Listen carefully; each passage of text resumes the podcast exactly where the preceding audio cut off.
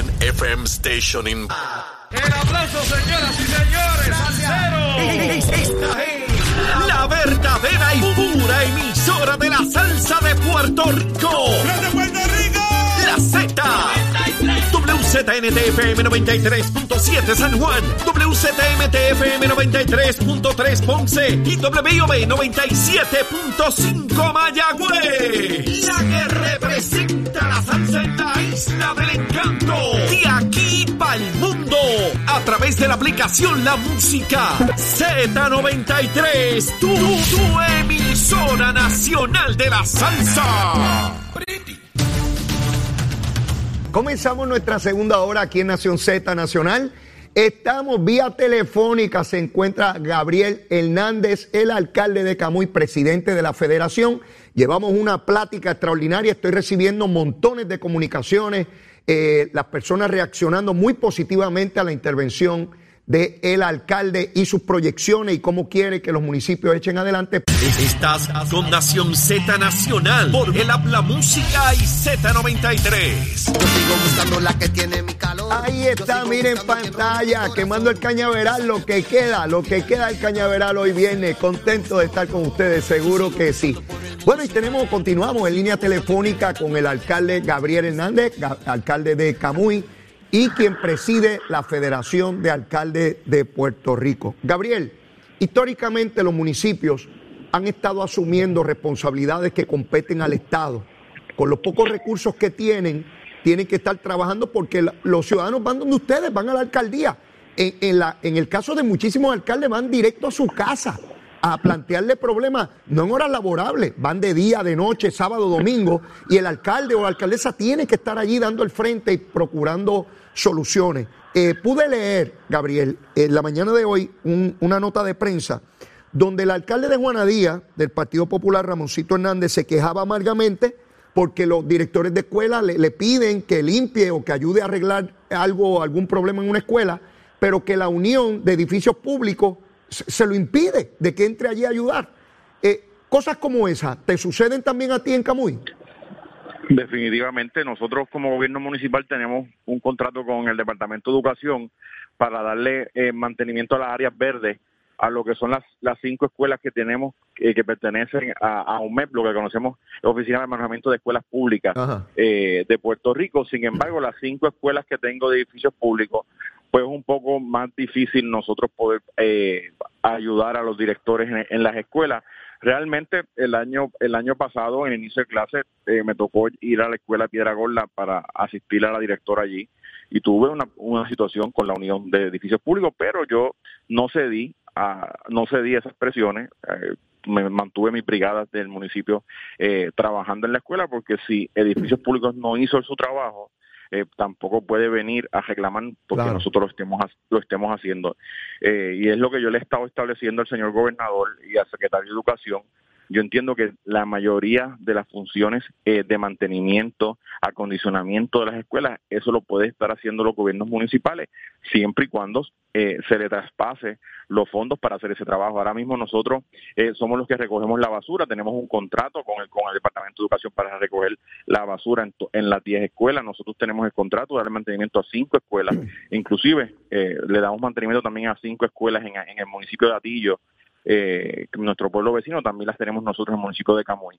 Eh, sin embargo, no eso no pasa en lo que son las escuelas de edificios públicos y es lo que nosotros hemos establecido de que toda esa parte operacional de mantenimiento eh, se la pasen a los municipios con los fondos pertinentes. Nosotros vamos a hacer ese trabajo, Leo, por mucho menos de lo que le cuesta ahora mismo al Estado. Lo sé. Eh, y, y ha estado demostrado del contrato del contrato que nosotros tenemos de, de mantenimiento de áreas verdes siempre sobra sobra eh, una partida para el municipio del contrato de de basura siempre sobra eh, una partida que también se convierte en ganancias para el gobierno municipal y que nosotros podemos hacer ese trabajo por mucho menos por mucho menos eh, y lo vamos a hacer mucho más eficiente porque prácticamente nosotros somos los padrinos y los padrinos del, del los diferentes directores y directoras de las escuelas, porque nosotros somos los que hay hay que desganchar un árbol, llaman al municipio. Hay un hay, hay un panel de abejas, llaman al municipio. Eh, hay eh, una plaga, llaman al municipio. Y prácticamente nosotros eh, hacemos muchas funciones sin recibir eh, eh, lo que nos corresponde de ingresos Claro. eh, que, que recibe el Departamento de Educación. Sin embargo, edificios públicos ha sido lento eh, burocrático y, y, es una agencia que tenemos que mirar. Sí, estoy, estoy de acuerdo contigo. Y, y, este asunto de hacer responsable a, al municipio, obviamente dándole los recursos, para mí es mucho más efectivo, Gabriel, porque el ciudadano tiene una persona a quien hacer responsable. Cuando, esta, cuando estas facultades están acá en San Juan, este, diluidas en, como en este caso, que hay más de una dependencia de gobierno que tiene que ver con el mantenimiento de las escuelas, pues no hay a quien ser responsable. Es como una cosa que tú le gritas al viento. Sin embargo, si en mi municipio donde yo vivo, quien tiene que mantener las escuelas listas en términos de infraestructura, limpieza, en fin, es el alcalde, pues ya sabemos, y el alcalde se va a poner para su número, no importa el partido, porque sabe que donde van a ir a protestar los padres y hacer el reclamo es al alcalde. Así que el, alca el, el alcalde se va a cuidar de que sus escuelas estén, mire, brillosas. Así que yo eh, coincido contigo y desde este programa me comprometo a, a, abogar por esa, porque se le dé esa facultad a los 78 alcaldes y alcaldesas de Puerto Rico, se le den los recursos y que ellos mantengan esas escuelas como, como corresponden. Para mí es insólito que estemos en agosto y esté otra vez el tema de que si aquella escuela, que aquello, que lo otro, eh, porque hay una entidad centralizada que se encarga de todo ese montón de escuelas a lo largo y ancho de, Puerto Rico. Quiero pasar a otro tema, Gabriel, un tema difícil, doloroso, eh, bochornoso, pero que nos impone un reto como sociedad enorme. Y al igual que tú eh, te expresas con tanta convicción sobre otros asuntos y buscas alternativas, y me refiero al problema de corrupción. Hemos visto cómo funcionarios eh, de distinto nivel, eh, del Ejecutivo, eh, municipales, lamentablemente, trágicamente han caído en, asuntos de corrupción. Se habla de que todavía pueden venir más funcionarios. Hubo un allanamiento a, a, un, a una dependencia del Departamento de Educación y se plantea que hay un ejecutivo que ha cometido delito. Ya veremos sobre eso. ¿Qué, ¿Cuál es tu posición presidiendo una organización tan importante como la Federación de Alcaldes? ¿Cómo tú ves este asunto? ¿Cómo tú entiendes se debe manejar? ¿Qué cosas se están haciendo en la Federación? Bueno, lamentablemente, eh, bajo esa premisa llegué ¿verdad? A, a, la presidencia de la Federación de Alcaldes el 16 de, de diciembre. Lo sé. Juramenté al cargo por situaciones eh, atadas a, la, ¿verdad? a señalamientos de corrupción que que el tuvo pasado presidente eh, y desde ese momento hemos establecido de que es algo intolerante y de que es un problema social. Eh, y a veces lo quieren atar directamente a los partidos políticos pero en todas las instituciones Leo hay hay manzanas podridas hay personas que se apartan de la ley tanto en el sector privado como en el sector público como en organizaciones sin fines de lucro. Sin embargo yo entiendo que esto es un asunto de, educación que esto es un asunto de principio y, y aparte de que es bien individual de cada persona que decide eh, apartarse de las leyes y los reglamentos establecidos en una jurisdicción. Y a veces quieren llevar esto estrictamente a los partidos tradicionales o al PNP, eh, pero hoy eh, vivimos a nivel mundial un movimiento que hay en contra del establishment que ha llevado que si miramos a hoy América Latina, miramos usted, países como, como Perú, que pasó un gobierno de izquierda, eh, con, con, Pedro Castillo, un presidente eh, socialista de izquierda, eh, antiamericano, y, y llegó allí a la presidencia jurando de que no iba a haber corrupción. Hoy vemos en América Latina cómo le acaban de acusar a su hermana y a él el Congreso de, la República le tiene un sinnúmero de señalamientos. Y eso es para que ustedes vean un ejemplo de que la corrupción no se trata de un sistema político, sea democrático, sea, sea de izquierda, sea de derecha, de derecha. Eh, y por eso nosotros tenemos que combatir eso. Y qué mejor que combatirlo con un sistema de igualdad plena como que tenemos nosotros aquí en Puerto Rico, con un gobierno federal presente que al momento de identificar eh, cualquier funcionario que se esté apartando de la ley, son los primeros en denunciarlo, aceptarlo y procesarlo. Yo he visto tu gestión con distintos alcaldes eh, y vas por regiones atendiendo sus necesidades eh, eh, para, para, que puedan resolver los problemas de sus municipios. Me gustaría que me hablara sobre, sobre esa gestión que tú realizas y cómo uno puede, aquellas gestiones que son positivas en un municipio, cómo uno puede migrarlas, llevarlas a otro municipio y que otros alcaldes vean, caramba, eso quizás yo lo puedo hacer aquí, porque históricamente, Gabriel, yo veo que cada municipio es como, una comarca aparte, ¿verdad? Y tu municipio es aquel y este es el mío, y máxime si somos de partidos distintos, eh, y, no creo que deba procesarse de esa manera, sino que si hay algo positivo, importante que hizo Gabriel en Camuy, y yo soy de Arroyo, ¿cómo yo no me entero de lo que está ocurriendo allí? Quizás yo pueda lograr lo, que logras tú. ¿Qué, ¿Qué medidas se están haciendo para que eso se consiga, Gabriel? Bueno, nosotros estamos eh, haciendo reuniones en cada uno de los distritos, donde le llamamos diferentes jefes de agencia a los alcaldes federados de ese distrito y a la misma vez compartimos. Nosotros eh, compartimos ideas, compartimos proyectos. Eh, naturalmente, si tenemos alguna iniciativa a través de ordenanzas municipales, lo que hacemos es que nos compartimos el proyecto de ordenanza para que lo temperen según las necesidades de su, de su municipio. Eh, y en esto de hacer alianzas, eh, Leo, es bien importante, no, más allá de, de partidos políticos, te voy a dar mi ejemplo. Mi pueblo vecino es Quebradilla, eh, que que tiene un alcalde del Partido Popular Democrático y sin embargo acabamos de firmar un MOU, ¿verdad? Un acuerdo de, de- de cooperación donde Camuy va a estar asfaltando la carretera 483, que es una carretera estatal, que el gobierno estatal, que nuestro gobernador Pedro Pierluisi nos asignó el 1.3 millones para asfaltarla y nosotros la vamos a estar asfaltando hasta el municipio de Quebradilla y firmamos el MOU, el alcalde eh, Heriberto Vélez y este servidor y trabajamos en, y trabajamos en equipo y eso es lo que yo eh, le llevo siempre a, los- a todos los compañeros alcaldes de que trabajemos en equipo, de que si hay una buena idea se emule, este, ¿por qué no hacerlo, verdad? Y, y según tenemos que emular una buena idea, también tenemos que estar bien pendientes de los errores que han, que han que se han cometido en diferentes municipios para nosotros no caer eh, en esos mismos errores. Y eso es lo que hemos estado haciendo eh, llevándole a la federación a los a los diferentes municipios a través de reuniones. Establecimos reuniones con, con el equipo de AFAF en cada una de las regiones eh, con COL 3 para poder agilizar lo que son los fondos federales. Y vemos que ya hoy pues vemos que van a un mejor a un mejor ritmo.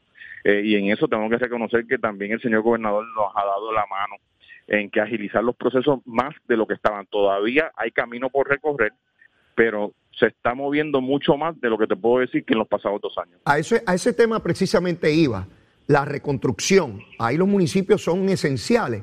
En cada uno de los municipios hay proyectos que realizar eh, de distinta naturaleza. Eh, la queja de los alcaldes, y era una queja sustentada en, esta burocracia infinita que tiene FEMA, que hay que cumplir con tanta y tanta y tanta regulación que hace tan y tan lento el proceso y la población se desespera, los ciudadanos se desesperan porque piensan que cuando se anuncia una cantidad de dinero, pues tú tienes una chequera allí en Camuy y di- disparas un cheque y se hizo el trabajo. Y no, y no es así. Cuando, cuando me hablas de que se ha flexibilizado el proceso, una de las cosas que a mí más me preocupaba, no sé cómo, cómo va, es esto de que te reembolsan el dinero. Bueno, pues ¿cómo yo voy a hacer la obra si yo no tengo dinero para que me reembolsen después? Entonces es un juego de, de nunca acabar. ¿Cómo se está tramitando esta cuestión del reembolso? ¿Todavía sigue, sigue siendo un problema grande?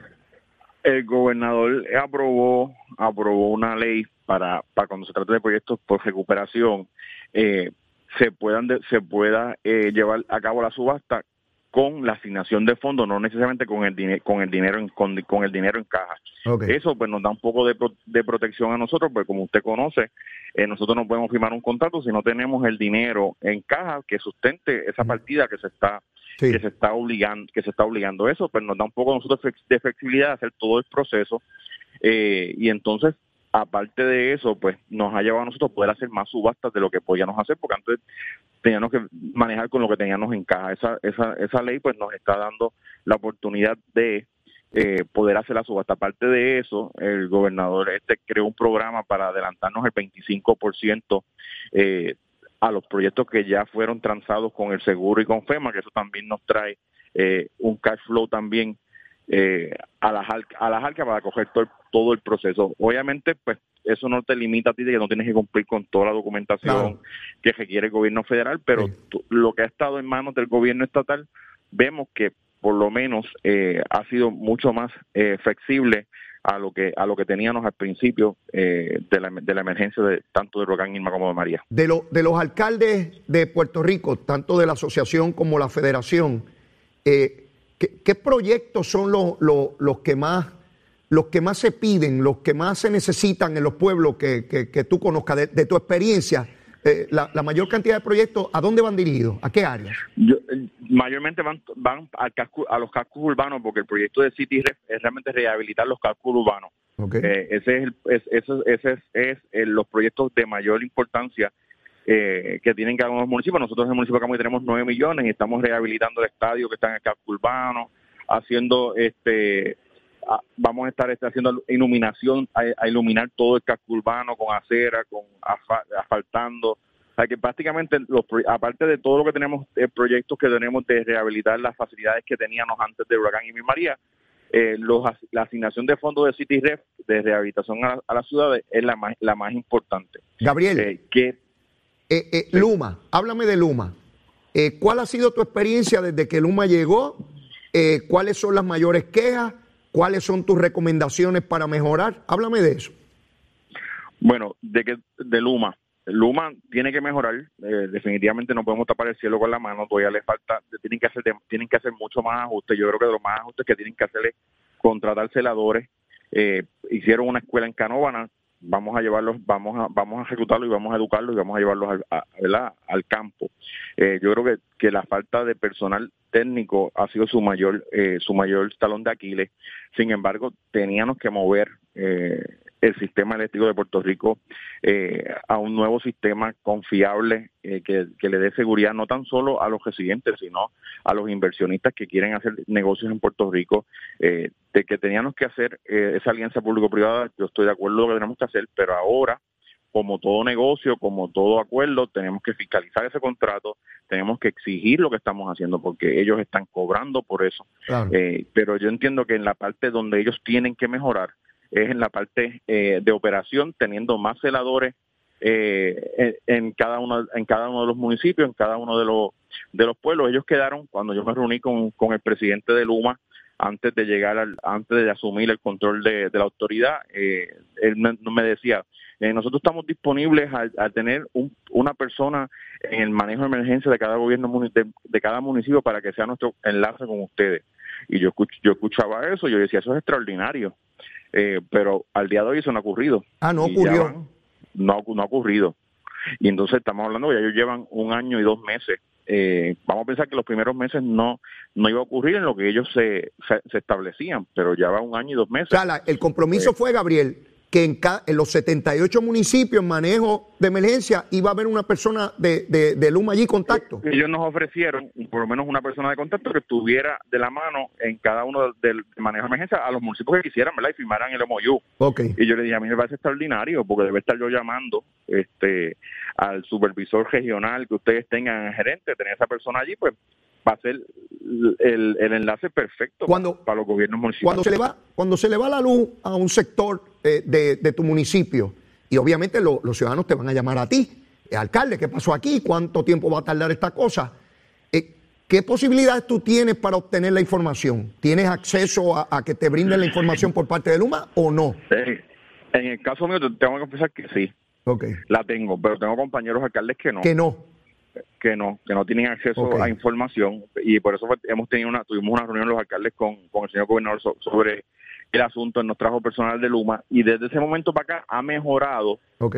eh, pero con- todavía hoy tenemos, eh, tenemos, ¿verdad? Eh, escollos en el, en el proceso y mayormente lo que tienen los alcaldes federados, le puedo decir que son problemas de bajones de luz constantes en, en sus en sectores y barrios. Ok. Y entonces eso, aunque usted dice, ah, un bajón aquí, un bajón allá, pero representa eh, un, ¿verdad? un problema porque todos los enseres eléctricos Sí, de esos residentes Seguro. eh, se, se pierden. Entonces el proceso de reclamar un enser es tan burocrático porque tienes que tener la factura de hace cinco años atrás que compraste una nevera, que naturalmente el puertorriqueño no guarda ese recibo. Sí, sí. Quizás lo puede guardar los primeros 60, 90 días y después lo vota. Sí, sí. Eh, y eso es lo más, ese, ese es el reto mayor que tenemos nosotros. Ah, los- ¿Hay comunicación eh, con, con- con la dirección de Luma para, para encauzar estas preocupaciones o sencillamente no la hay? Sí, nosotros tenemos, eh, ellos nos asignaron gerentes, ¿verdad? Tenemos cada, cada zona tiene un gerente, un supervisor, que nosotros le llevamos todas las- las problemáticas de todos los casos, pero necesitamos agilidad.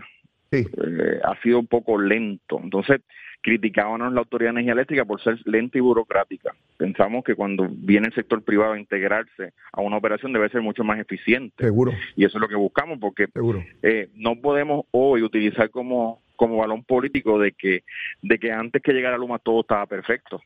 Llegó Luma precisamente por lo contrario. llegó Luma por lo contrario. Exacto. Entonces no podemos hoy, ¿verdad? Tapar el cielo con la mano de que de que eso era lo que pasaba antes de que llegara Luma. Ahora tenemos que fiscalizar Luma. Claro. No es perfecta, pero tenemos que fiscalizarlo y si ellos finalmente no pueden cumplir al pueblo de Puerto Rico, pues como cualquier otro contrato eh, que ellos mismos entiendan de que no podemos no, no podemos cumplir, eh, porque eso no está escrito en piedra, ¿verdad? Claro. Eh, pero eh, te tengo que decir de que se movió, que el humo se tenía que, tenemos que movernos al sector privado, hacer una alianza público-privada para poder tener eficiencia en el sistema eléctrico de Puerto Rico. Gabriel, eh, tienes vasta experiencia en la gestión de gobierno por las distintas posiciones que tú has ocupado. A la luz de lo que ha ocurrido durante este año y medio, ¿cuál es tu experiencia con el gobierno compartido? Eh, definitivamente es, es un, es un reto. Eh, es, es reto para cualquier tipo de administración manejar un gobierno compartido cuando eh, el, el gobernador de turno no puede establecer su política su política pública. Eh, y eso, yo ahora mismo yo estoy reorganizando cada uno de los sectores de mi pueblo, de mis unidades electorales. Anoche estaba reorganizando una como como, como ¿verdad? el mandato del, presidente de nuestro partido y gobernador y, y del Partido Nuevo Progresista y le llevaba ese mensaje directo al pueblo de que nosotros lo- los alcaldes necesitamos gobierno completo eh, porque nosotros eh, somos los que estamos trabajando día a día con ese legislador, con ese gobernador, con esa comisionada residente eh, y somos nosotros es la única manera de poder nosotros llevar a cabo la, la obra y poderla llevar a cabo es ser efectivo un gobierno compartido. Un gobierno compartido definitivamente pues tiene que estar buscando en qué en qué política pública podemos coincidir, pero se nos atrasa quizás toda la demás otra política pública eh, que tiene establecido un alcalde, un gobernador y se le hace difícil al señor gobernador eh, implementarla. Por eso es que yo eh, estoy pidiendo que en las próximas eh, elecciones nos den un equipo completo. Eh, si, no, si yo no hubiese tenido un gobernador, no tuviese hoy eh, el 1.3 para pavimentar la carretera 483, no tuviera sobre 50 millones de dólares para mejorar el sistema de infraestructura de acueducto y alcantarillado, que no va a beneficiar solo a Camuy, va a beneficiar a Tillo, va a beneficiar a Quebradilla. Pero se trata de un gobierno que, que ejecuta, un gobierno, un gobierno que cumple.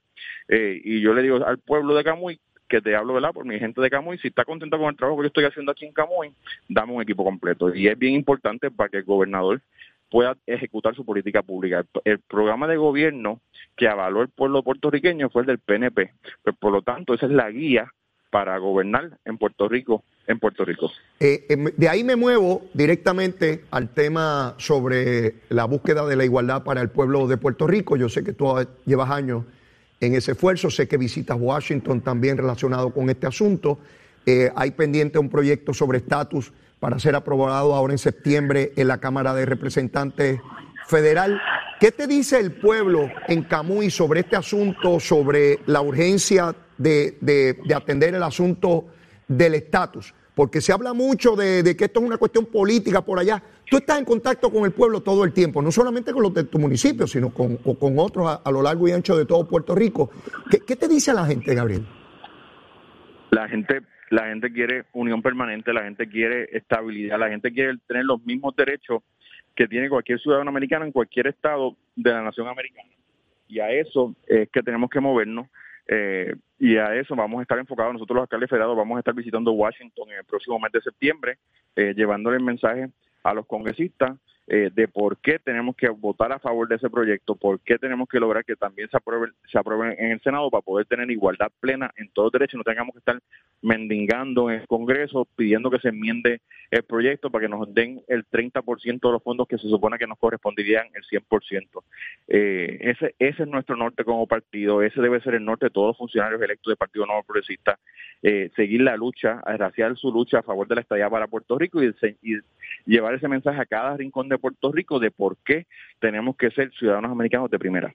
Gabriel, agradecido enormemente por tu participación, mucho éxito Eh, me están escribiendo la gente bien contenta con tu participación, eh, con, con tus iniciativas, con tu liderato. Así es que el mayor de los éxitos, de tiempo en tiempo te voy a estar llamando para ver cómo van desarrollándose los asuntos. Así que mil gracias y, y buen fin de semana. Gracias por la oportunidad y buen fin de semana a todo el pueblo de Puerto Rico. Bueno, mis amigos, escucharon ahí a Gabriel Hernández, presidente de la Federación de Alcaldes, alcalde de Camuy. Esta persona, en el poco tiempo que lleva en la dirección de la federación, así como de su municipio, ha demostrado tener unos quilates enormes. Y yo invito a otros alcaldes a que lo procuren, eh, se sienten con él, lo escuchen, porque tiene vasta experiencia gubernamental y sabe cómo encauzar las iniciativas. Ciertamente que sabe cómo hacerlo. Estás con Nación Z Nacional por el Habla Música y Z93. Ahí está, mire, en la pantalla de su televisor. Mire, eso es lo que queda del cañaveral, ¿sabe? Esto se ha ido rapidísimo aquí. Cuando comenzamos a pegarle fuego a eso, mi hermano, no hay ratón ni ardilla que se sostenga. Se van a la milla, ya no queda nada, ¿sabe? Eso está limpiecito por ahí para abajo. Hoy es viernes, hoy es viernes. Y mire, estuve preguntando por aquí qué recomendaba de almuerzo. Pues hoy me toca a mí recomendarlo. Hoy me toca a mí recomendarlo, mire. Y me dicen acá en el estudio, empanada de res o de pollo. Usted decide cuál, cuál empanada esa que parece una oreja de elefante, que se sale así del plato, bien chévere. Y que le puede meter por ahí arroz con gris. Oh, sabroso el arrocito con gris, que, que quede así jugosito, bien chévere. Una yuquita al mojo, oh, sabrosito, como tiene que ser. Y unos tostoncitos de pana. Esa es la recomendación de hoy. Usted decide la empanada que coge, si es la de pollito o es la de res, usted, usted decide. Y el arrocito con gris, dicho sea de paso, hace unos días que no me como un congrisito de eso. Así que voy, voy a seguir la recomendación, voy a buscar hoy un lugar donde pueda degustar. Acuerden que comer, comer es el acto de, zumbarse la comida para dentro del estómago. Ahora, degustar, degustar es otra cosa. Degustar se hace con calma, es la contemplación, es como mirar un cuadro, es como mirar un atardecer o un amanecer. Usted va con todos sus sentidos percibiendo cada espacio, cada aroma, cada sabor. Eso es degustar. Lo otro es comer, que eso es para adentro, por ahí para abajo, y usted no le coge el sabor para saltarse. No, no, no. Esto, es, esto hay que degustarlo. Hoy es viernes, hoy es viernes.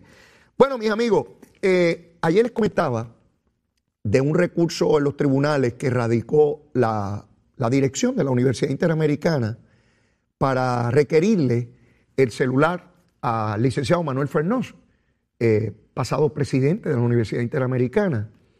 El tribunal determinó que no va a someter al licenciado Fernós a ese proceso en esta etapa.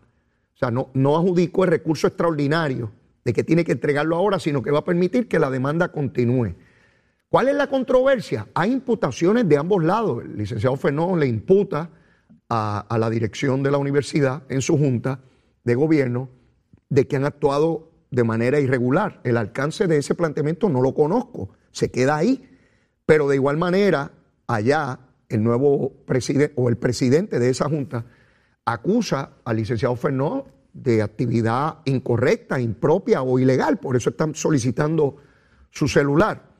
La controversia va a seguir porque eh, permanece un recurso vivo en los tribunales requiriéndole esa información al licenciado Fernó. Yo me da mucha tristeza todo esto. Primero, porque en el camino se están llevando a la Universidad Interamericana. Eh, y obviamente la Universidad Interamericana no tiene la culpa de esto, pero mantienen, eh, en la medida en que no se conoce qué es el alcance de lo que investigan, se da el espacio para la especulación y eso es lo peor que puede ocurrir, sea para el Interamericano o cualquier institución de gobierno o privada. En la medida en que se deja el espacio abierto, con imputaciones generales de que ha habido incorrección, ilegalidad, pues todos los enemigos de quien sea van a empezar las especulaciones. Eso no es bueno para la Universidad Interamericana, no es bueno. Y yo no, no entiendo por qué no se hacen los señalamientos concretamente. De manera que si hay una imputación contra el licenciado Fernó, que él se pueda defender de esa imputación. Pero no puede ser que aquí se le manche la reputación a la gente a, como de lugar. Yo conozco al licenciado Fernó y como dije ayer, hasta donde yo conozco, ¿verdad? Eh, es una persona íntegra, este, que le ha dedicado a la Universidad Interamericana su vida, este, para que en esta etapa se le estén haciendo imputaciones que nadie sabe de qué rayo se trata y que, que el celular parecería que si fuera el FBI buscando el, el celular porque tiene ahí ilegalidades, ¿no? Eh, y es trágico, es trágico y lo lamento por el licenciado Fernó, porque yo no quisiera que nadie estuviese en una situación como esta. Eh, y el licenciado Fernó y yo tenemos diferencias ideológicas, pero eso no puede ser que uno, ah, pues, pues que lo fastidie y que sea. No, no, no, no, no, no puede ser, no puede ser. Y espero que en los próximos días se aclare toda esta situación. Y si es unas diferencias personales, porque a veces pienso si esto tiene que ver meramente con situaciones de incompatibilidad personal y acaban acusándose de cosas, no serían los primeros, ¿ah? No serían los primeros. Estamos cansados de ver situaciones como esta, donde personas que están en, las mismas instituciones no se toleran y acaban acusándose y haciéndose imputaciones. Lo vemos más en la política, ¿verdad? Pero ocurre en todas partes, ocurre también en la empresa privada donde personas que sencillamente son incompatibles comienzan las guerras hasta que cada cual decide aniquilar al otro, incluso fabricándole caso. Lo hemos visto muchas veces, yo no estoy planteando nada aquí que sea nuevo bajo el sol tropical boricua. Caribeños y latinoamericanos, caribeños y latinoamericanos, como el monito Santurce. Digo, ese mono no era de aquí, ¿sabes? Ese mono lo trajeron de otro lado. Pero nos gustó muchísimo, como quisimos, el, condenado. Mire, eh, se, ya, se empiezan a probar proyectos medulares con relación a los fondos de FEMA y de reconstrucción. Y hace dos días se anunciaba la construcción de, plantas para tratar aguas usadas. Estas plantas cuestan una barbaridad. Se requiere una permisología inmensa ambiental para, ubicarlas donde corresponda. Eh, y, y gran parte de los recursos que se están utilizando son fondos federales. Llevamos ya desde María hablando de fondos federales. Desde María estamos hablando de la enorme cantidad de dinero que sigue llegando a Puerto Rico. Y muchas personas piensan, a base de esos anuncios, que es dinero que está inmediatamente disponible. Y ustedes escucharon hace unos minutos al alcalde de Camuy.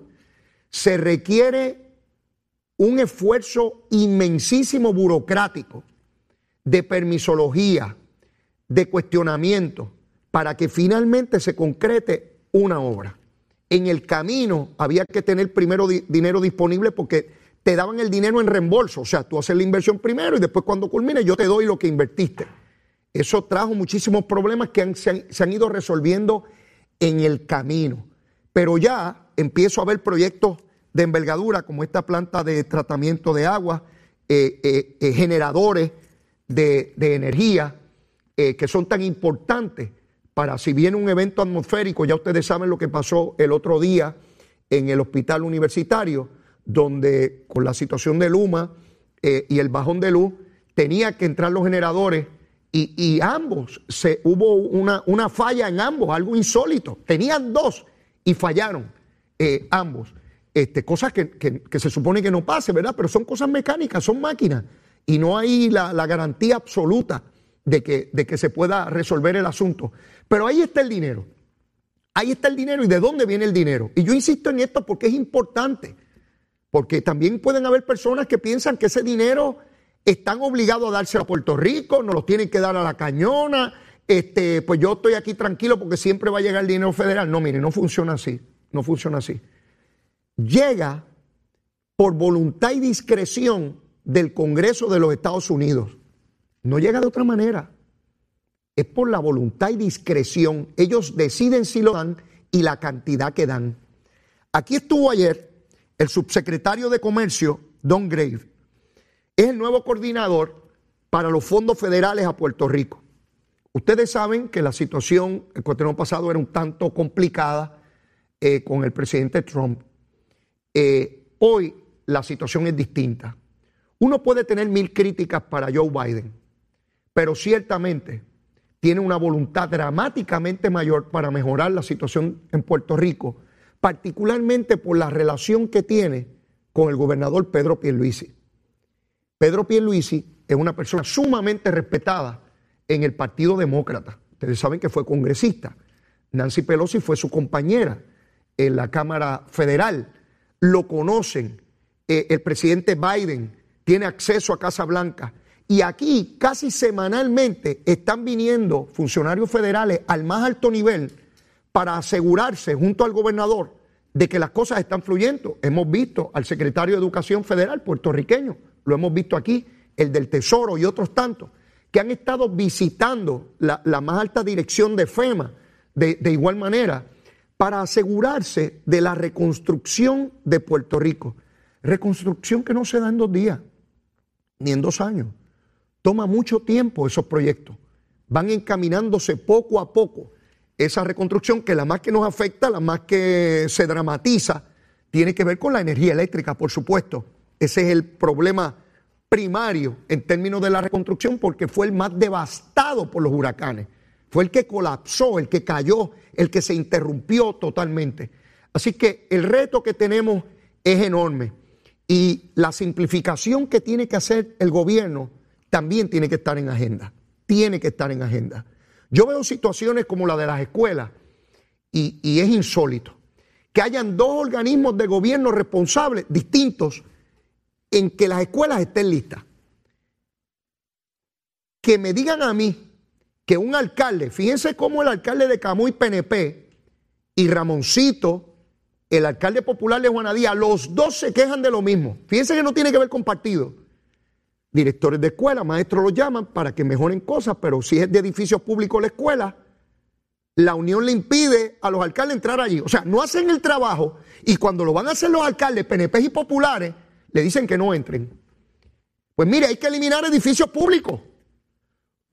¿Cómo rayo me van a decir a mí? ¿Cómo rayo? Que una entidad de gobierno que se crea, entre otras cosas, para dar ese servicio a las escuelas, no lo da eficientemente y cuando va otra entidad a hacerlo le dice que no puede entrar a la escuela. ¿Tú puedes creer eso? Pues apagamos la luz y nos vamos de Puerto Rico y dejamos edificios públicos ahí con su unión. No, no puede ser. ¿Dónde están los jefes de esas uniones? ¿Dónde están los jefes de esas uniones? Porque lucha sí, entrega no. Págame la cuotita, ¡Ah, los chavitos, dame los chavitos, dame los chavitos, qué buenos son. ¿Dónde, está, ¿Dónde rayos están los líderes de esas uniones? Porque qué bueno es decir que el gobierno no lo hace. ¿Dónde, están, ¿Dónde rayos están los líderes de esas uniones? Yo los quiero el lunes en una conferencia de prensa diciéndole al pueblo de Puerto Rico qué escuelas arreglaron y cuáles no y por qué. Y los quiero el lunes explicando cómo es que ellos tratan de impedir que el alcalde de Juana Díaz, que es un alcalde que puedo tener diferencias ideológicas con él, eh, con Ramosito, pero una persona seria. Así de sencillo lo digo, así de sencillo lo digo. Popular, tengo diferencias, obviamente él cree en, la, en, en el ELA, en el Estado Librismo, en el territorio, yo no creo en eso. Fantástico, pero es una persona seria.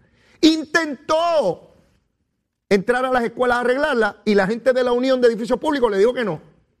Igual que le dijeron a Gabriel Hernández en Camuy del PNP. ¿Y dónde rayos estamos nosotros? Si se supone que ese servicio es para los niños. Cuando se produce o se crea una instrumentalidad pública, uno identifica un fin. ¿Qué queremos lograr? A ah, queremos lograr que los niños estén en escuelas como corresponde, con la mejor talento en cuanto a maestros, infraestructura y servicios. Ok, esa es la finalidad. ¿Cómo lo logramos? Necesitamos una instrumentalidad pública que lo facilite. ¿Cuáles son? Tenemos el Departamento de Educación, tenemos edificios públicos para que arregle escuelas. Entonces, cuando una de esas instrumentalidades impide el principio medular, usted o la enmienda o la elimina. No hay otra, no hay otra. Porque ¿qué explicación vamos a dar? No hay manera que uno pueda entender esto. Y llevamos mucho tiempo en este esfuerzo. Y es bueno escuchar a las uniones de que le aumenten el salario a los empleados, de que mejoren las condiciones de los empleados. Yo estoy de acuerdo con eso 100%, no hay problema. Pero que no me vengan con la guasimilla de que si no hicieron el trabajo, por las razones que fueran, las que fueran, pues yo estoy seguro que tienen una explicación meteorológica de por qué no lo han hecho. Sí, sí, sí, este, científica, nuclear. La realidad es que donde no lo hicieron y les correspondía, alguien lo tiene que hacer y hay alcaldes disponibles para llevar a cabo ese trabajo, aun cuando no tienen los recursos, aun cuando no tienen los recursos, pero son alcaldes PNP y populares que quieren ayudar a tener sus escuelas listas. Y eso es encomiable, no importa el partido político al cual pertenezcan. Son nuestros niños y niñas en las escuelas que necesitan, merecen Es su derecho constitucional esa educación. Es su derecho constitucional. Esto no es si me parece, si quiero, porque después no podemos venir a quejar de que la juventud está en las drogas, aquello y lo otro. No, no, no, no, no, no. Tiene que haber, y claro, esto es responsabilidad no solamente del Estado, la responsabilidad primaria es de los padres. Y ustedes saben que yo llevo una discusión y un debate sobre este asunto, donde la sociedad que vivimos, no solamente aquí, en muchas sociedades democráticas, en las últimas décadas, la responsabilidad sobre la conducta de los hijos depende del Estado. Y no es del Estado, es de los padres. El Estado viene como un segundo mandato en la búsqueda de la felicidad, educación, salud, integridad de la sociedad, pero no son los primeros. No es el Estado, es en el hogar los padres. En el hogar los padres. Yo escucho gente aquí que cada vez que alguien está metido en problemas, fue el gobierno el culpable. No, no, fueron los padres que no estuvieron allí. No me vengan con esa guasimilla. Y entonces veo a padres que después que los hijos están metidos en problemas, salen en la opinión pública y en las noticias, ay, el gobierno es culpable. No, centella, tú, ¿dónde estabas cuando tu hijo estaba delinquiendo? Y veo que la opinión pública no le pregunta a los padres ni los hace responsables por nadie. Ah, no, es el departamento de la familia. Ah, no, es la policía. Ah, no, es el departamento de educación. No, si el departamento de educación no vive en tu casa, vives tú. ¿Vives tú? ¿Qué rayo? ¿Dónde rayo estaba tu hijo a las 11 de la noche o a las 1 de la mañana? Robando o metiéndose droga. ¿Se supone que estuviera en tu casa? No, la, secretaria de la familia no es la que está dentro de tu casa, ni en tu cuarto, ni el jefe de la policía. Claro que tienen una responsabilidad. Pero digo toda esta descarguita, primero porque es viernes. Y segundo, porque noto que aquí la responsabilidad primaria sobre los asuntos estamos descargándola hacia terceros, que aunque tengan una responsabilidad, no es la primaria. Y yo quiero que en este caso de las escuelas se aclare, porque ya son dos alcaldes, estoy seguro que hay más, uno PNP y uno popular, que intentan ir a arreglar escuelas y aparecen allí que no los dejan entrar. Y de ahí me voy a mover a otro tema y tiene que ver con Donald Trump. Ustedes saben que hace unos días atrás les señalé que me preocupaba enormemente ese allanamiento a la casa de Donald Trump. Y ustedes saben que Donald Trump no es santo de mi devoción. Lo saben. Soy republicano, aunque una gente diga no soy republicano, porque aquí, aquí hay gente que tiene unos asuntos, mi hermano, que ellos deciden qué son los demás. Sí, sí, ellos deciden que son los demás. No, es lo que yo diga, no, es lo que otro dijo que yo soy. Pues a mí me da la gana ser republicano. Así. Estoy viejo ya y soy republicano. He sido toda la vida. Pero Donald Trump nunca, nunca fue santo de mi devoción. Pero eso no quiere decir que yo favorezca cualquier actividad en contra de Donald Trump, incluyendo alguna que pueda rayar en la ilegalidad. Ni contra él, ni contra nadie. Y hoy la administración de Biden se encuentra contra la pared y el secretario de Justicia Federal ahora está asustado, pidiendo que divulguen por qué fue el allanamiento en la casa de Donald Trump. Porque es bien complicado que si se supone que él tenía documentos o información privilegiada que no tenía derecho a tener en su casa, que por año y pico, casi año y medio, esté en las elecciones de medio término, a mes y pico ahí al frente, él haya estado diciendo que va a correr y de momento un allanamiento en su casa. Son palabras mayores. Son palabras mayores, eso no es cualquier cosa. Allanarle la casa a un presidente que acaba de salir de su puesto. Pues ahora tienen que dar el peso de la prueba. Está en la administración de Biden que no hayan cogido como balón político una institución tan importante, poderosa y delicada a su vez en la democracia como el FBI para llevar a cabo una atrocidad. Sí, porque se le causaría un daño inmensísimo. Si al cabo de todo esto no aparece un asunto realmente grave y aparecen con una tontería, habrán puesto todo el sistema de justicia criminal federal en entredicho. Y ya no importa si son demócratas o republicanos, todo el mundo va a dudar de la institución del Departamento de Justicia Federal, de los jueces que autorizaron ese allanamiento y de la instrumentalidad que realizó el allanamiento como el FBI. Ustedes saben que en Puerto Rico, por ejemplo, el FBI ha sido instrumental en la lucha contra el narcotráfico y contra la corrupción, entre otras cosas. Si se ponen entredicho a ese nivel, entonces aquí cada cual podrá levantar como defensa persecución. Y entonces sí que no podremos llegar a consensos sobre quién comete delito o no, y eso tiene una repercusión inmediata, directa y contundente en los juicios que se producen en todas las jurisdicciones de los Estados Unidos donde está envuelto el gobierno federal. Y bastará con argumentar que yo soy republicano o demócrata y que esto es persecución. No. Por eso es que el poder no se le entrega a cualquiera. Por eso es que el poder tiene que estar en manos de personas que tengan la madurez y el carácter de poderlo manejar, que no se presten para perseguir, para atropellar, para desvirtuar el sistema, para adelantar causas políticas e ideológicas. No importa el partido político y no importa la ideología, de forma que las instituciones estén por encima, por encima de los intereses particulares de partidos o individuos. El principio de nadie está por encima de la ley. La ley está arriba, ¿ve? Y todo el mundo se mide frente a esa ley. No la vara cortita, no la vara larga, la misma vara para cada ciudadano. Ese es el peligro de ese allanamiento que me levantó muchas banderas tan pronto vi lo que, hizo, lo que hizo el gobierno federal en la casa de Donald Trump. Yo espero que en su momento estemos hablando de algo realmente impactante, importante, y que la sociedad en general diga, sí, en efecto, había que hacer el allanamiento, a Trump o a cualquiera, porque de igual manera el otro lado de la moneda es, está Donald Trump levantando el principio de que va a correr y que hay una elección general para encubrir un acto ilegal de él. Claro que hay que examinar esa posibilidad también, por supuesto. ¿Cómo despejamos el aire de la especulación y la arbitrariedad? Cuando veamos finalmente de qué se trata. ¿De qué se trata?